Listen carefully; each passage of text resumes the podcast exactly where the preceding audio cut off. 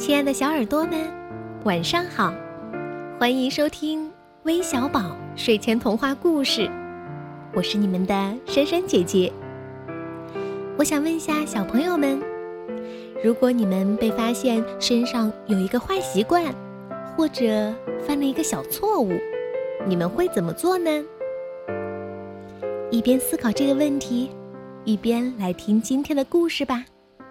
由洪艺宁和罗雨欣两位小朋友点播的《没头脑和不高兴》，一起来听听吧。没头脑是一个粗心的孩子，他粗心到什么程度呢？他粗心的呀，连我都比不上呢。他到别人家玩，总是把东西落在人家家里。有一次，他把手套和书包落在朋友家里了。他先去拿手套，后来发现书包还在朋友家里。当他去拿书包的时候，又把手套落下了。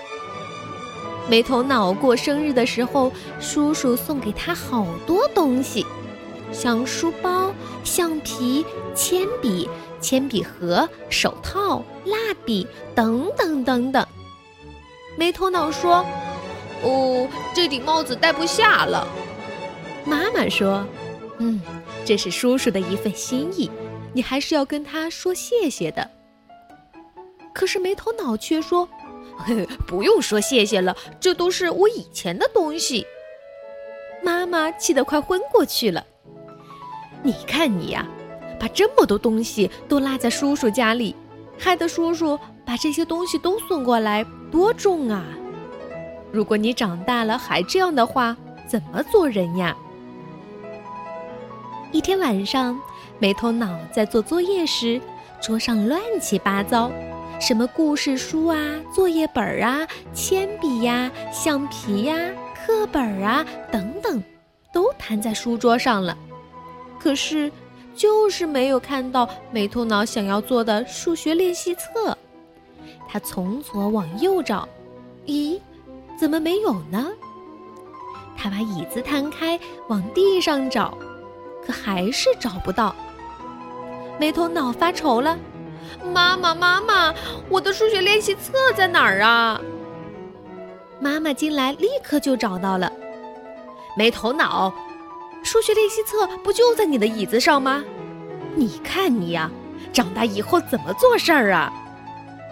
妈妈气得怒发冲冠。哎，我长大以后肯定不会犯这种错误了，我一定会干出些大事儿来的。神仙把没头脑变成了大人，没头脑想做的第一件事情就是给孩子们建一座少年宫。他建了一个高三百层、有五百个大厅的摩天大楼。结果，到没头脑到少年宫去看戏的时候，警察拦住了他。你没有带食物，不能进去。没头脑说：“为什么呀？”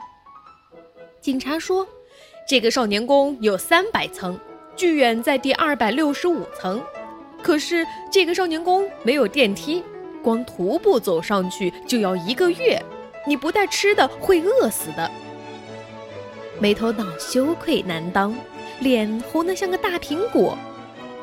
同学们第一天到少年宫的时候，欢乐地走到教室。第二天也不错，第三天还可以，第四天就不好了。他们抱怨没有电梯，要走很久才到教室，只能暑假才能去。第五天更糟，几乎所有人都到其他的少年宫去了。唉。真是一个粗心的人呐！不高兴是一个脾气很怪的孩子，人家向东走，他就向西走；人家向西走，他又向东走。就是因为这个，大家都不喜欢跟他玩儿。但是不高兴又很喜欢跟大家玩儿。当大家好不容易想跟他玩的时候，他又不想跟大家玩了。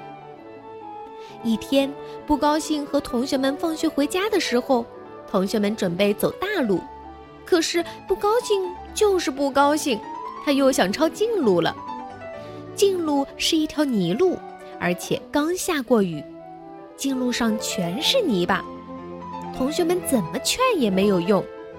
不高兴回答：“嗯，我就是要走近路。”同学们看着他老毛病又犯了，只能看着他走泥路。不高兴，不高兴，不高兴！突然听到有人在喊他，他脚一滑，摔进了泥坑里。爬起来的时候，不高兴像一只大蛤蟆。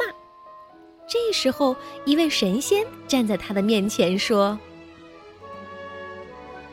我是来找有困难的人的，可是这里找不到有困难的人。幸好你有一个困难，说吧，你想要什么？”不高兴说：“我的好朋友和我都想变成大人，请你帮我变一变吧。”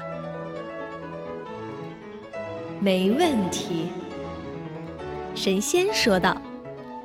神仙念了一个咒语，不高兴一下子变成了一个演员。不高兴演的第一个剧是《武松打虎》里的老虎，表演的地方就在没头脑的少年宫里。别以为武松最难演，其实啊，老虎也是一个很难演的角色。老虎要演出霸气。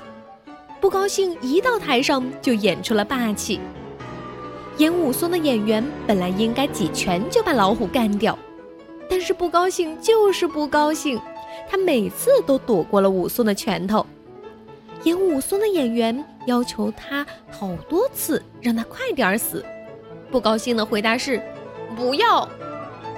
于是不高兴一直演下去了，都演到第十天了，还没有被打死。